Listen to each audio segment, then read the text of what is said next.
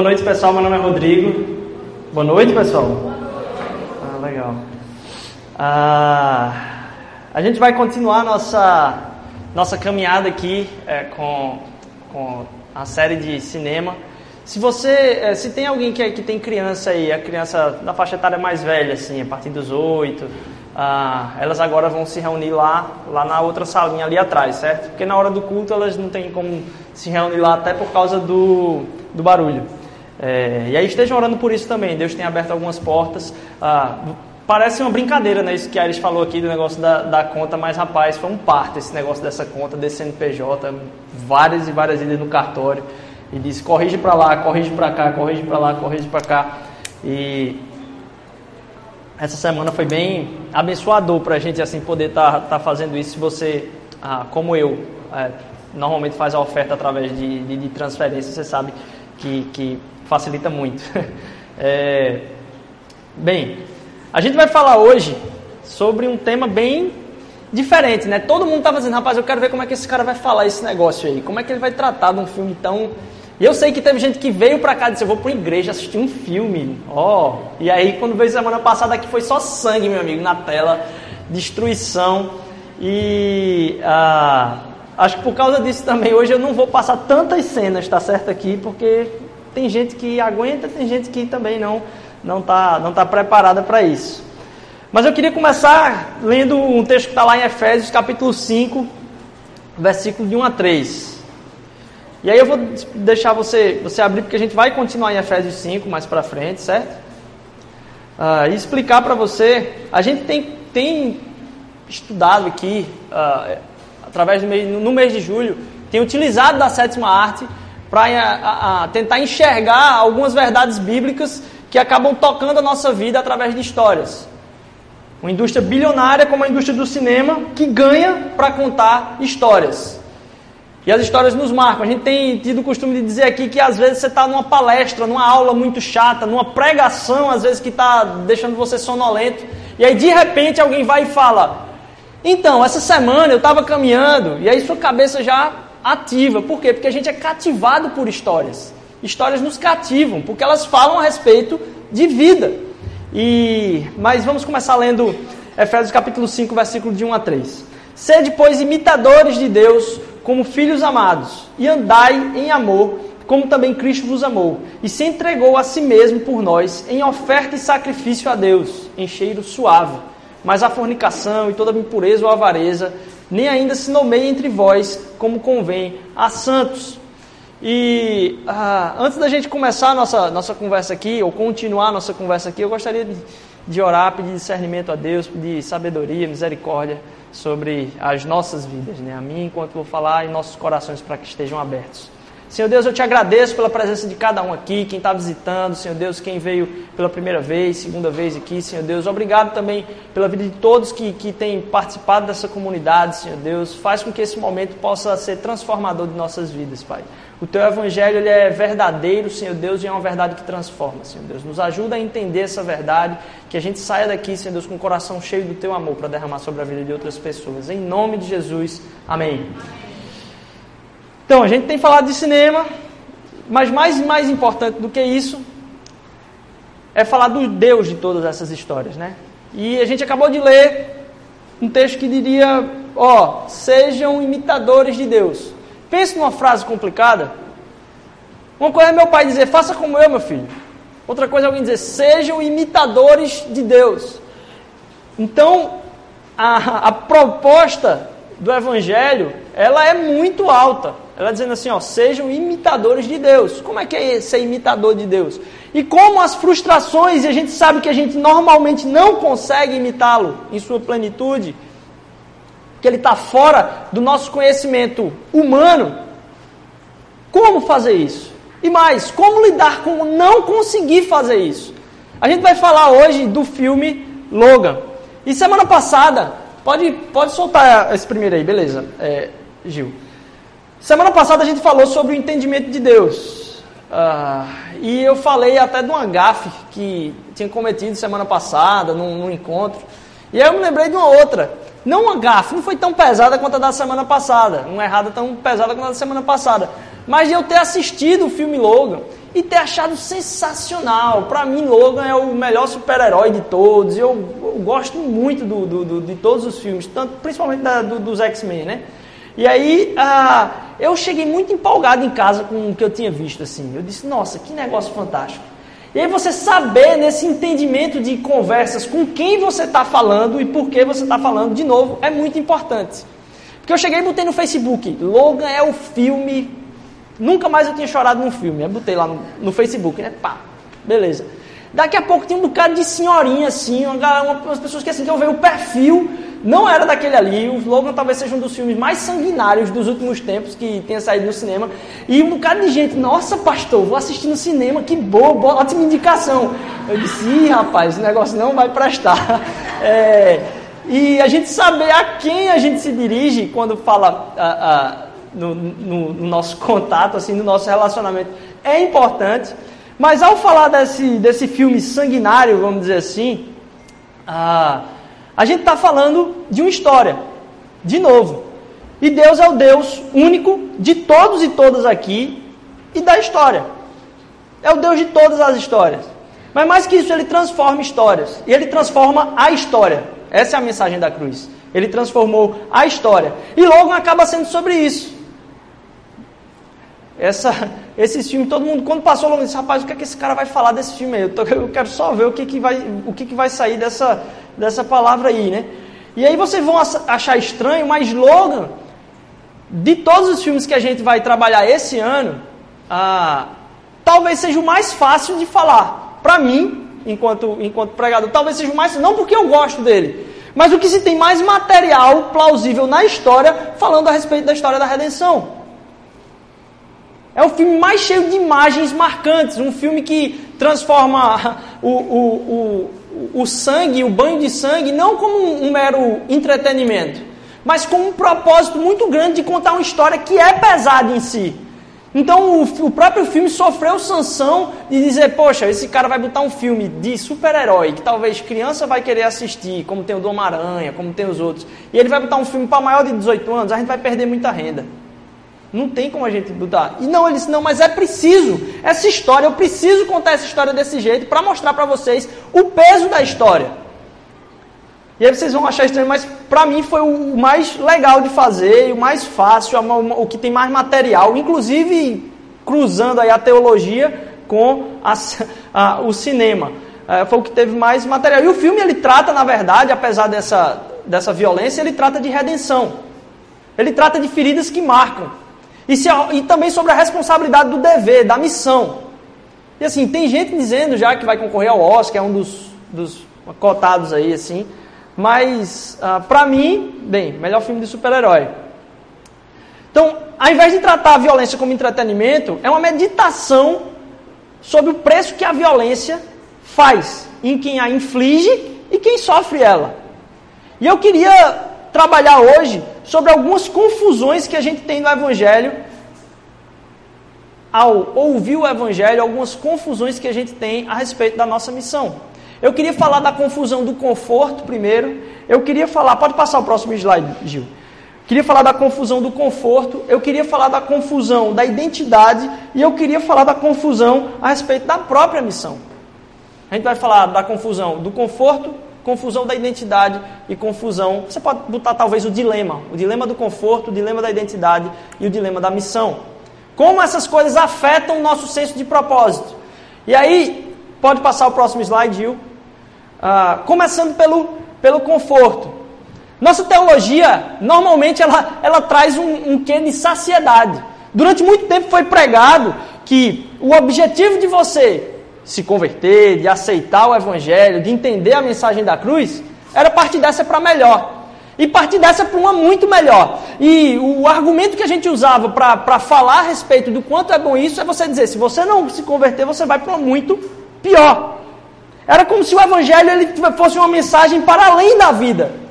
Quando a mensagem do Evangelho ela trata que a eternidade ela começa aqui. A gente tem como aproveitar a vida plena a partir de hoje. E se a gente não está aproveitando a vida plena a partir de hoje, a gente está sofrendo um certo tipo de inferno na nossa vida desde agora. Nossa teologia acaba sendo para a saciedade. O que é que eu posso conseguir? Ah, minha vaguinha de estacionamento lá no céu e não para um serviço. Qualquer prazer pode ser o alvo de saciar nossa existência. Qualquer prazer. Tem pessoas que se enveredam em, em saciar sua própria existência com comida. E a ansiedade, ela pode ser respondida, e todos os vícios são uma resposta à ansiedade através de algum tipo de prazer no mundo. Seja ele comprar, seja ele só ganhar mais dinheiro, seja ele ter um certo tipo de status acadêmico, status financeiro, lugar onde mora, pessoa com quem se namora, com quem se casa, se se é casado, tudo isso vem a suprir um, um espaço existencial de quem acredita que o prazer é tudo que existe. Quem não acredita que a nossa saciedade ela se dá de uma forma diferente. Qualquer prazer pode ser o alvo de satisfação da nossa existência, o alvo, mas ele não consegue suprir a plenitude dessa existência. E aí C.S. Lewis vai, vai falar que se a gente, para fome, a gente tem comida, e para todos os outros prazeres da vida, a gente tem um, um objeto que o supre, todos os prazeres a gente tem um objeto que o supre, a gente tem um anseio que nada nesse mundo consegue satisfazer. Tem um anseio existencial dentro de cada pessoa que nada no mundo consegue suprir o anseio existencial. Eu só posso concluir que existe alguma coisa para além desse mundo que vai suprir ele. Como todos os outros prazeres, porque eu não consigo me contentar com nada que aconteça aqui plenamente, existe algo além desse mundo, para o qual eu fui criado. Como a minha fome foi criada tendo comida para satisfazê-lo. E a palavra de Deus vai dizer lá em Eclesiastes que, ó, no coração do homem Deus colocou um anseio pela eternidade. De todas as pessoas. No coração de todas as pessoas existe esse anseio pela eternidade. E é interessante ver que no filme ah, existem algumas, algumas mensagens a respeito de, de como ah, eles estão saciando por essa por algo que vai suprir a existência deles. Cada um dos personagens. Tem principalmente três personagens no filme: Logan, o, o Charles, o Xavier, o professor Xavier, e Laura. E todos eles estão, de certa forma, em busca disso. E aí eu queria que, que Gil, se pudesse, apagasse a luz aqui da frente e soltasse lá. Mas bem, é interessante como o lugar que ele, que ele usa para onde o, os novos mutantes estão se refugiando, ele chama de Éden. E na verdade, há uma busca por um paraíso no filme para cada um deles. Estão todos procurando por um certo tipo de Éden. Os rumores do Éden estão no coração de todos eles ali. Logan acredita que ele pode encontrar o Éden quando ele conseguir juntar uma grana e comprar um barco e morar no barco junto com Charles no mar. Laura acredita que pode procurar ele em algum lugar no norte, próximo à fronteira do Canadá, onde vai ter gente esperando ela lá para fugir de quem está perseguindo ela. O Dr. Rice pensa que ele pode criar um mutante que vai matar todos os outros mutantes e isso vai saciar todo o desejo existencial da vida dele. E aí Charles encontra primeiro, na alegria da família. Um tempo, uma cena anterior estava tendo a família orando ali. E é interessante como ele coloca a cena, ah, com algumas cruzes atrás, no quarto de, de Charles, no hotel, está lá uma Bíblia do lado. E tem essas referências à busca pelo paraíso durante o filme. Então ele encontra na família, mas todos eles estão procurando algum tipo de paraíso. Todos procuram o seu próprio paraíso. E gente estava falando que, poxa, na palavra de Deus tem dizendo lá, ó, no coração de cada pessoa tem eternidade. No coração de todos nós tem um anseio pela eternidade.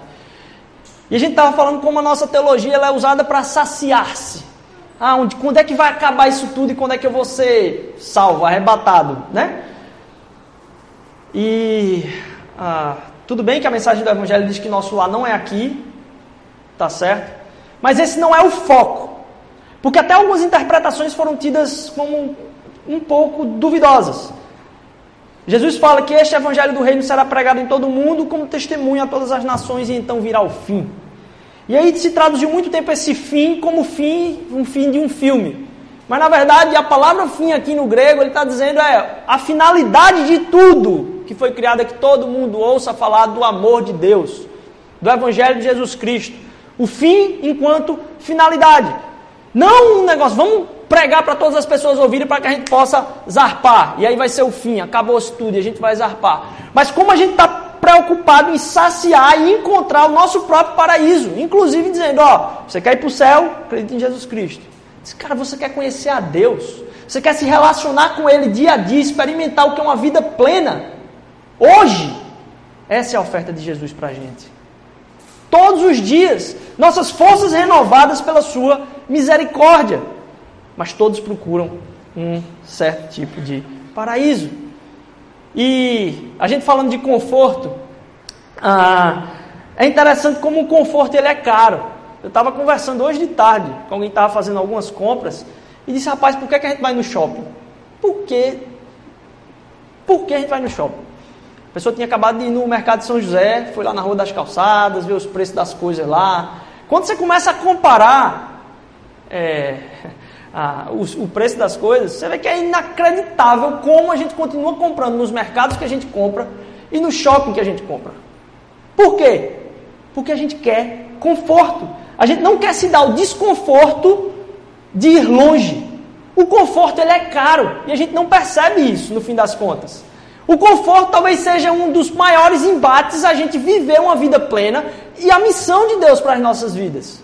A gente é preso ao conforto. Na verdade, quando a gente se relaciona com Deus, tudo que a gente pede a Ele é conforto. Me tire dessa situação desconfortável e me coloca numa situação confortável, ó Deus. E aí você encaixa aí o sonho ou o pedido que você imagine a Deus. Mas normalmente é essa nossa conversa com Deus. A gente não pede a Deus, me coloca numa situação de desconforto, Pai. A gente não, não pede isso. E o conforto é o último lugar que Deus gostaria que eu e você estivéssemos. Porque o conforto ele não só é viciante, mas ele é impedidor de ver a visão da missão de Deus para cada um de nós. Aquilo que é o nosso tempo no mundo aqui, que é muito curto, um dos maiores impedidores é estar num lugar confortável. Então, ao mesmo tempo que eu tenho um anseio pelo paraíso, eu tenho que entender que o conforto às vezes é um obstáculo da missão. De encontrar um relacionamento com Deus para além do conforto. E talvez o que esteja destruindo a minha e a sua vida seja o conforto.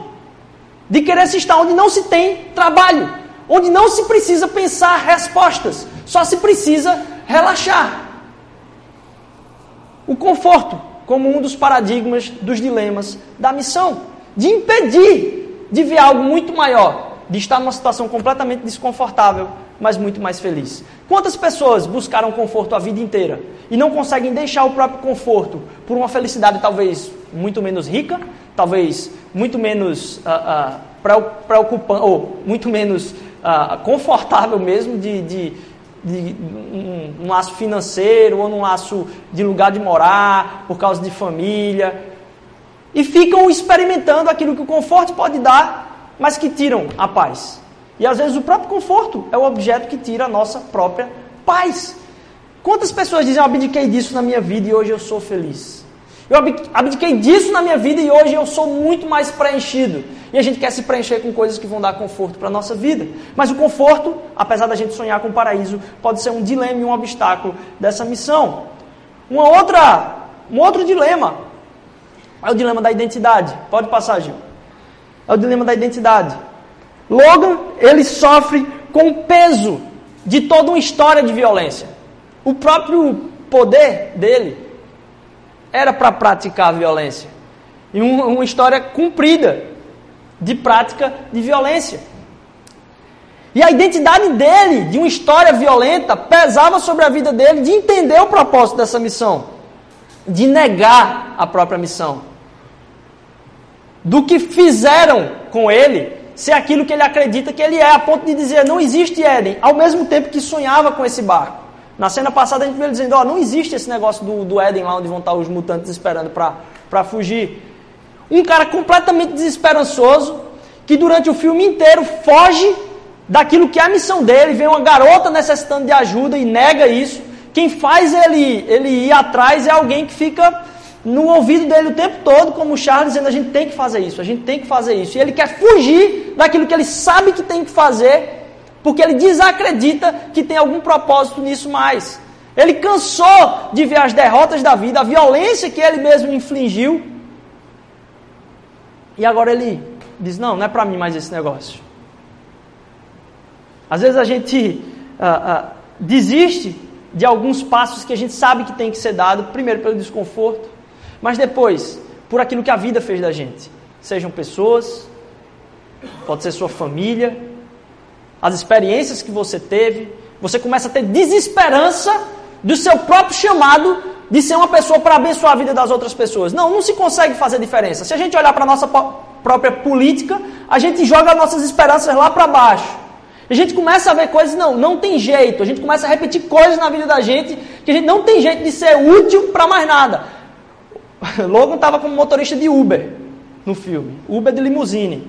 Ele disse, cara, não tem, não tem mais nada o que fazer, velho. Por que, é que eu vou me desgastar? Não vale mais a pena para nada. Mais que isso, eu sei aonde vai acabar esse negócio todo, é em sangue. Então, não tem propósito. E esse é o dilema que ele vive. Ah, uma das dúvidas é que ele diz: ó, violência não pode ser nutrida. E Charles vem confrontar, dizer, ó, tanto o amor quanto o ódio pode ser nutrida. A transformação da raiva, desprezo, desesperança em missão é o que faz o filme sair do início dele e chega no ápice no final dele. É um filme de alguém que desacredita, tem desesperança a respeito da própria missão e assume essa missão no final de tudo. Logan acreditava que o que a vida tinha feito dele era o que ele era. Mas é engraçado. Apesar da gente estar tá assistindo aquilo na tela, eu pensei isso, eu disse, nossa, como é impressionante. Apesar da gente estar tá vendo a crise do, do cara lá na, na tela, é, é interessante ver que a gente não acredita naquilo. A gente fica triste quando ele fala de uma forma desesperançosa. Por quê? A gente sabe quem ele é. E a gente sabe o que ele é capaz de fazer. E a gente tem esperança do que ele pode fazer. Então, às vezes, aquilo que a história faz com o personagem, que a história fez com a minha, com a sua vida, só a gente acredita. Existe uma plateia não acreditando na desesperança do cara e ficando triste com a desesperança dele. Eu disse: Nossa, a gente sabe o que ele pode fazer, eu não sei porque ele está passando por isso. A gente assiste e ver quem ele realmente era, apesar do que o que a vida fez com ele. E Cristo nos enxerga como ele sabe que somos, imagem e semelhança de Deus. Não importa. Quando eu estou falando de Deus aqui, eu não estou falando do Deus da minha religião. Eu não acredito nisso. Eu acredito que existe um Deus, o Deus de todo mundo. Quem quiser acreditar nele, que acredite. Por, por, própria base da nossa fé, dizer, cara, esse Deus ele é absoluto, cara. Ele é eterno, ele está para além daqui. E existe essa eternidade no meio do seu coração. E a gente fica tentando suprir essa eternidade com outras coisas. A gente tem desesperança por tentar suprir com outras coisas. Quando ele está gritando aos nossos ouvidos: Ó, oh, eu quero só você. Eu não quero nada que você pode me dar. Porque ele não precisa de nada. Às vezes a gente vem falar aqui a respeito de ofertas e dízimo. E é impressionante como isso é escandalizador das pessoas que não conhecem o Evangelho, ou que vem na televisão tanta porcaria que passa a respeito de pessoas que pregam do Evangelho. Quando na palavra de Deus está cheio aqui dizendo, rapaz, eu não preciso desse dinheiro não. Tu acha que eu vou precisar de uma vaca na época de sacrifício? Eu vou precisar de uma vaca. Para que, que eu vou querer uma vaca? Eu não preciso disso. Não é isso que eu quero de você. Eu quero um coração arrependido. Eu quero o seu coração. Isso que a gente faz aqui é como forma de gratidão a Deus, mas isso não vai alterar o meu relacionamento com Ele. Ele é fruto do meu relacionamento com Ele. Ele não vai transformar quem eu sou, mas é resultado da minha transformação, de um coração cada vez mais generoso. Cristo enxerga e ele sabe como nós somos, imagem e semelhança dele. Você não é o que falam de você. E eu queria que Gil soltasse a outra, a outra cena aí. E aí a gente tem. Valeu, obrigado, Daniel. E aí a gente tem a. Uma das cenas mais emocionantes do filme. O pessoal acha que é mentira, mas eu chorei nesse filme mesmo. Por mais sangrante que ele fosse. Sou um cara sensível. É... Não deixe você ser o que eles fizeram, o que eles falaram de você. Alguém que a gente estava falando da trajetória dele, que assumiu isso, ele chega no final da carreira e coloca: ó, não deixe isso aí acontecer com a sua vida. Não deixe acontecer com a sua vida. E sabe o que é impressionante? A gente estava falando aqui que Deus é um Deus que transforma histórias. A história do Logan é, é essa história. Porque ele de um, saiu de um cara que era completamente desesperançoso, que esse era o lema da vida dele, dizer, não, a violência ninguém consegue nutrir, ela já está incutida na minha cabeça, eu não tenho como mudar. E o cara que fala, no final de tudo, não seja o que eles fizeram, que a sua vida fez de você. Não seja o que a sua vida fez de você. Você não precisa fazer isso. Ele encontrou a resposta das próprias ansiedades. Porque agora ele não mais era, a, a, após cumprir toda a missão ao qual foi encarregado, a, após dar sua vida por aquilo que ele estava negando fazer.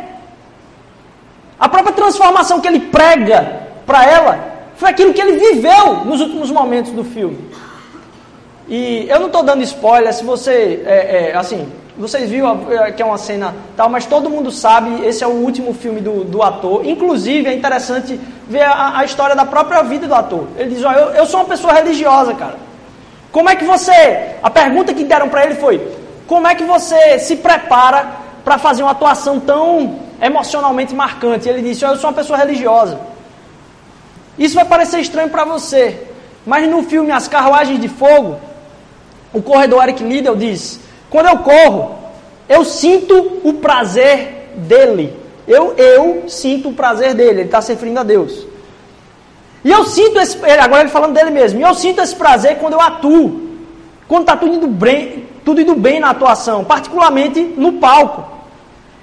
Eu sinto aquilo que todo mundo está procurando. Aquilo que nos une. Você pode chamar do que você quiser, eu chamo de Deus. Toda vez que eu antes de entrar num, num stage, num palco à, à noite, eu pauso e dedico a performance para Deus. Num senso de dizer assim, ó, me permite me render a isso que tu queres que eu faça aqui, tu me criaste para isso, me permite eu me render aqui. E quando você se permite se render à história, ao personagem, à noite, ao, às pessoas que estão assistindo, que querem ver aqui, rapaz, a transcendência acontece. E quando aquilo acontece, não tem nada no planeta que me faça pensar diferente e dizer, poxa, esse é o melhor momento, porque eu sei que eu fui criado para poder fazer essas pessoas sentirem isso. Eu estou cumprindo o meu papel. Então, esse senso de missão mistura a história do Logan com a história do próprio Hugh Jackman, falando a respeito de, de como é essa, essa atuação. Não deixe fazerem nada de você que não seja o que a palavra de Deus diz sobre a sua vida. Você é a imagem e semelhança dele, ele te ama demais. Você não é o que falam de você. Cristo redime todas as histórias, inclusive a sua, não importa qual, qual seja. E por último, a gente viu o dilema do, do conforto, a gente viu o dilema ah, da identidade, da gente entender quem somos e como nós somos Deus. E é interessante ver que essa, essa identidade do próprio, do próprio personagem no filme, ela vai sendo realmente transformada a absorver essa missão, a negar aquilo que ele mesmo pensava a respeito dele e mais, a se doar por outras pessoas. E a gente passa para a última, que é, pode passar aí, Gil, a própria missão. O dilema do fluxo, talvez eu diria aqui. E aí, se vocês estão com, ainda com Efésios aberto, Efésios capítulo 5, e aí, enquanto vocês reabrem, uh, a história de Logan é de alguém que se sacrifica. Mas é um sacrifício peculiar. Porque ele não se sacrifica por algo que ele vai ver. Ele se sacrifica por uma próxima geração. E eu vejo como a gente está tão voltado para os nossos próprios gostos, como a gente falou no início, para a nossa própria saciedade que a gente não consegue se sacrificar por nada que não, não vai nos atingir. A gente só se sacrifica por algo que vai nos atingir diretamente.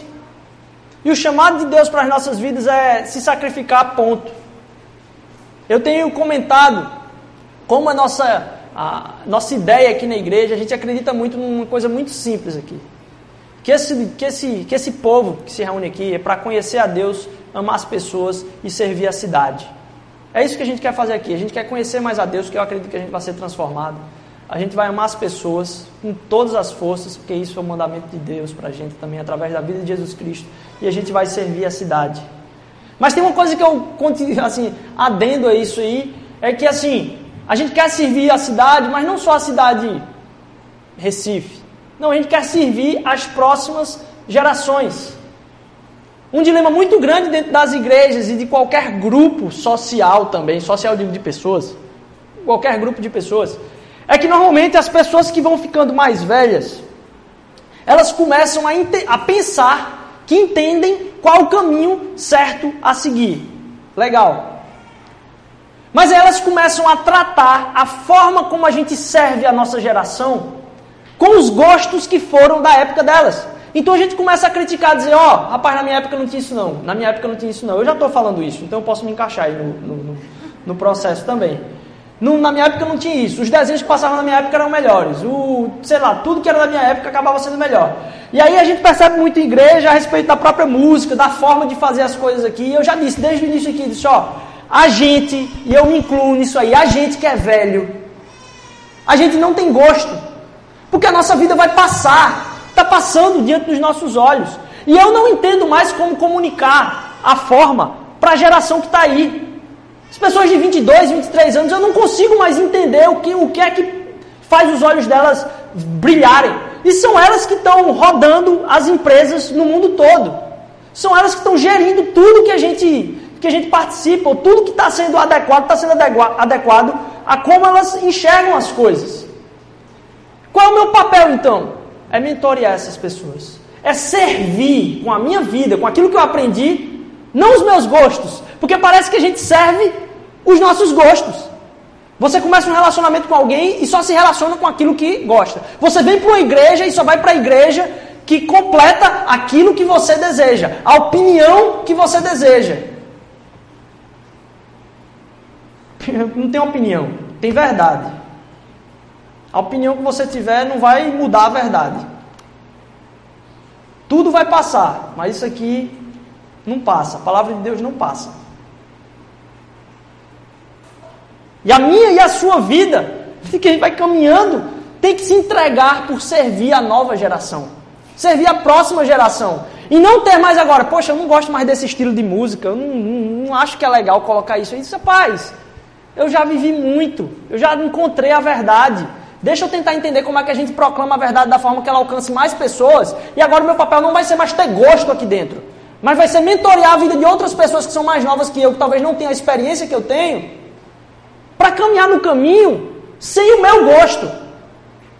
Porque agora eu consigo adorar, eu consigo louvar a Deus, eu consigo servir na igreja, não por gosto, mas por propósito, por missão. Então minha vida aqui não é por gosto, é por missão. E eu deixo pessoas mais novas tocarem o barco para que eles sirvam na geração deles e possam ter pessoas do lado deles que estão ali servindo no mentoreio. E eu sonho com a igreja desse jeito. Eu sonho com a igreja em que cada um aqui possa olhar, poxa, quem é mais novo que eu? Como é que eu posso ajudar a vida dessa pessoa a encontrar a verdade? Não aplicando sobre a vida dela o gosto, mas derramando a minha vida sobre ela propósito. Vamos lá para Efésios capítulo 5 para finalizar aqui, do 18 ao 21. Não vos embriagueis então com vinho, em que há contenda, mas enchei-vos do Espírito, falando entre vós em salmos, hinos e cânticos espirituais cantando e salmodiando ao Senhor no vosso coração, dando sempre graças por tudo a nosso Deus e Pai, em nome do nosso Senhor Jesus Cristo, sujeitando-vos uns aos outros, servindo uns aos outros. Não vos embriagueis com vinho, mas enchei-vos do Espírito. Eu escutei alguém que eu admiro muito falando a respeito disso essa semana e me marcou demais. Ah, enchei-vos do Espírito. Quando a gente pensa em cheios do Espírito, a gente pensa num movimento de talvez respiração. E a palavra que está aqui, ela é encontrada desse jeito, só nesse versículo, na Bíblia inteira. No grego só tem desse jeito. Mas com poucas modificações em outros lugares, ela tem um sentido de ser pleno, de se tornar pleno. Quando ele fala lá na plenitude dos tempos, é uma palavra derivada dessa daqui. E aí, ah, quando eu falo enchei-vos, a gente pensa talvez no movimento de respiração, da inspirar, expirar. E quando a gente pensa no sopro inicial de, de Deus sobre a nossa vida, a gente enxerga como ele deu vida, é como Gênesis caracteriza isso, ele disse, ele soprou. E a palavra do Espírito, quando a gente está falando da missão, a gente está falando do fluxo do Espírito, porque o Espírito tem uma denotação de movimento, de não estar parado, o Espírito de Deus se move. No Gênesis ele dizia que o Espírito de Deus pairava sobre a face das águas, ele passeava. O Espírito acaba sendo o movimento de Deus. No hebraico ele coloca a palavra como ruach, que é o sopro. No grego ele fala como pneuma, vem pneumatologista, tudo tem a ver com a respiração de Deus. Então existe, quando a gente para de respirar é quando o quê? A gente morre. Então a noção do Espírito dá essa noção de movimento e a missão também é trazida para a nossa vida como uma, uma imagem de movimento. E quando eu penso no encheivos do Espírito, vamos ser bem sinceros, foi essa pergunta que eu ouvi fazer essa semana. Qual é o movimento que a gente pensa? É a inspiração ou a expiração? A inspiração, normalmente. Mas eu acredito que esse entendimento está quebrado. Porque a nossa vida é uma vida de querer tomar. Como é que eu vou me salvar? Como é que eu vou ter um relacionamento com Deus? Como é que a minha vida pode ser resolvido o problema? Como é que o meu conforto volta a ser original? e o chamado do Evangelho para as nossas vidas é muito mais de expiração do que inspiração. Na medida que eu inspiro, se eu for levar a comparação para o Evangelho, vem na minha vida. Não só inspiração, revelação, conhecimento, sabedoria. E parece que a gente se relaciona com Deus, a gente vem para a igreja para inspirar. Inspirar. Quando na verdade o sopro do Espírito na nossa vida vem para que a gente possa expirar sobre a vida dos outros. Testemunho, sacrifício, amor. E quando eu entendo a, a missão e o meu encher do Espírito, não só como mas o meu derramar de vida sobre a vida das outras pessoas. Eu começo a entender para que Deus me criou. Foi para que eu inspirasse, mas foi para que eu, eu sobre a vida de pessoas. Se eu fizer isso aqui e eu fechar minha boca, o ar que está dentro de mim começa a me contaminar rapidamente. Gás carbônico é transformado e eu começo a ser contaminado por aquilo. Daqui a pouco, daqui a pouco, não vou entrar muito aqui, senão daqui a pouco o pessoal vai dizer que eu estou falando de medicina errada. É, porque tem médico aqui. É, mas a gente não foi criado para inspirar. A gente foi criado para respirar. Se encher e derramar. Se encher e derramar. Percebe como na última cena ali daquela parte que a gente estava vendo, ele disse: Agora eu sei como é. Agora eu sei como é. Parece que ele está respondendo aquilo que Charles colocou para a vida dele. Ele disse assim: rapaz, você precisa entender. Você precisa entender o significado de todas as coisas. E após ele ter cumprido a missão e a carreira dele, e morrer tendo se doado por uma coisa que antes ele achava que não valia a pena, nossa, ele fala: você não precisa mais ter medo. Vá com seus amigos, você não precisa mais ter medo. E eu me lembro, não tem como deixar de ser assim, daquele que estava lá no Calvário e deu o último sopro, que expirou até o fim, para que eu e você pudéssemos inspirar revelação de Deus, amor do Pai, discernimento do Espírito, mas não só para ficar na gente, mas que a gente pudesse derramar isso na vida das pessoas. Que eu e você a gente possa entender a missão que a gente não veio aqui ao mundo para ter conforto. Que as nossas histórias não fazem de nós o que nós realmente somos. Que nós somos aceitos por Deus na presença de Jesus Cristo. E a missão vale a pena. Teve alguém que cumpriu ela até o fim por nós, que inspirou até o último volume de ar. E ela disse: Está consumado. Da mesma forma que ele falou, ó, agora eu sei como é que é isso aqui. Na cruz Jesus falou, está consumado, cara. Foi, acabou todas as coisas. E eu vou orar com vocês nesse momento. Ah, mas antes de orar com vocês e depois a banda tomar o rumo aqui, eu queria chamar Iris e Shelly aqui na frente. Eu queria. Isa, se puder. Isa. E é, bem, eu sei que eu vou chorar, não tenho o que fazer mesmo. Ah, E assim, pra, pra gente, assim, a gente poder nesse momento. Para quem não sabe, Ares e Shelly estão se despedindo de nós, pelo menos por um tempo. Eles vão estar tá indo morar fora. Ah, e assim, eu não tenho como dar o testemunho de pessoas que se doaram. Eu fui muito impactado por gente que sacrificou pela minha vida, muito claramente, em coisas que eu não sou capaz de fazer. Eu tive apoio, essa igreja teve apoio, teve sacrifício. É, eu quero dizer que que vocês fizeram valeu a pena na minha vida. Eu vejo que valeu a pena na vida dessa igreja. Eu quero dizer que a gente honra a vida de vocês por tudo que vocês fizeram. A forma como vocês se sacrificaram e como a gente admira a vida de vocês, como a gente admira tudo que vocês fizeram, como a minha vida foi transformada pelo que vocês fizeram. Eu sei que eu vou sentir uma falta da poxa, mas eu sei que Deus tem um propósito por essas coisas, porque começa uma nova parte dessa missão. Acredito muito nisso. É...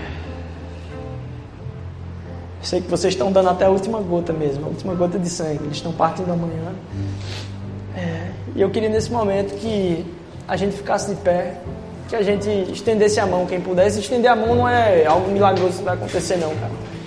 Mas do mesmo jeito que a gente se concentra em alguma coisa, a gente simboliza, a gente testifica, que a gente possa testificar com as nossas mãos sobre a vida de Ares e Shelley, que Deus possa estar levando vocês numa missão que é muito maior do que o que a gente pode imaginar, que Deus possa estar suprindo cada passo de vocês, que Ele possa estar colocando a mão onde vocês estão pisando no, no espaço escuro e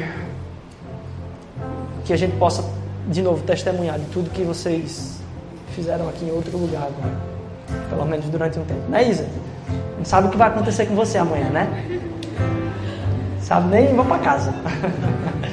Linda. Queria pedir que Paloma viesse aqui à frente que a gente orasse, agradecendo por essa palavra, mas eu não pude deixar de associar também a como vocês têm se doado e como é, eu posso dizer, valeu a pena. Testemunho da minha vida vocês fizeram por nós. Enquanto igreja, enquanto plantação, são desde o início, assim, uma das primeiras pessoas que no, no ministério, desde que eu assumi, é, que Deus colocou, e eu enxergo Deus colocando, assim, de uma forma. É, Ari estava falando daquela questão do milagre, e cara, vocês de alguma forma foram esse dedo de Deus assim também. Eu vi um milagre através da vida de vocês. Que Deus possa estar abençoando vocês. Pode orar. Paizinho, a gente coloca a vida de Aires e Xeris no teu altar, Senhor.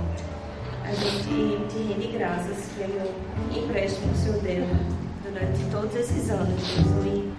Desde o início da nossa caminhada ministerial, a gente te agradece pelo suporte dos dois, pela, pelo exemplo que foram para a nossa vida. E Deus, além da profunda gratidão, a gente te clama, Deus, pela vida deles. A gente sabe do passo de fé que eles estão caminhando. A gente tem paz, Deus, como, como igreja, como líderes deles, que é o Senhor que conduziu realmente essa decisão. E a gente clama, Deus, que o Senhor continue, Deus. A obra que o Senhor começou na vida deles. Pai, supre todas as necessidades. Senhor, fortalece o casamento deles. Amém, Pai. Em todos os lugares que eles pisarem, Deus, que eles possam, Deus, respirar o Senhor. Deus, que a vida de Isa também possa ser testemunho, Deus, Amém, amém. Sustenta essa Aleluia. Família, Deus, que tem um senso de propósito sempre tão forte, onde pisou, Amém, abençoa, e a gente te clama, Deus, que o Senhor continue fazendo isso.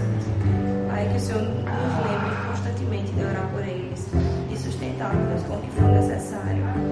E a gente agradece, Deus, porque igreja é muito mais do que esse espaço, é, é a amizade que o Senhor nos dá, é o senso de comunhão. E o quanto a gente aprende, Deus, o quanto a gente é impactado nesses relacionamentos. Pai, a gente te louva e engrandece pela vida dos dois. Abençoa, Deus sustenta. Em nome de Jesus, amém.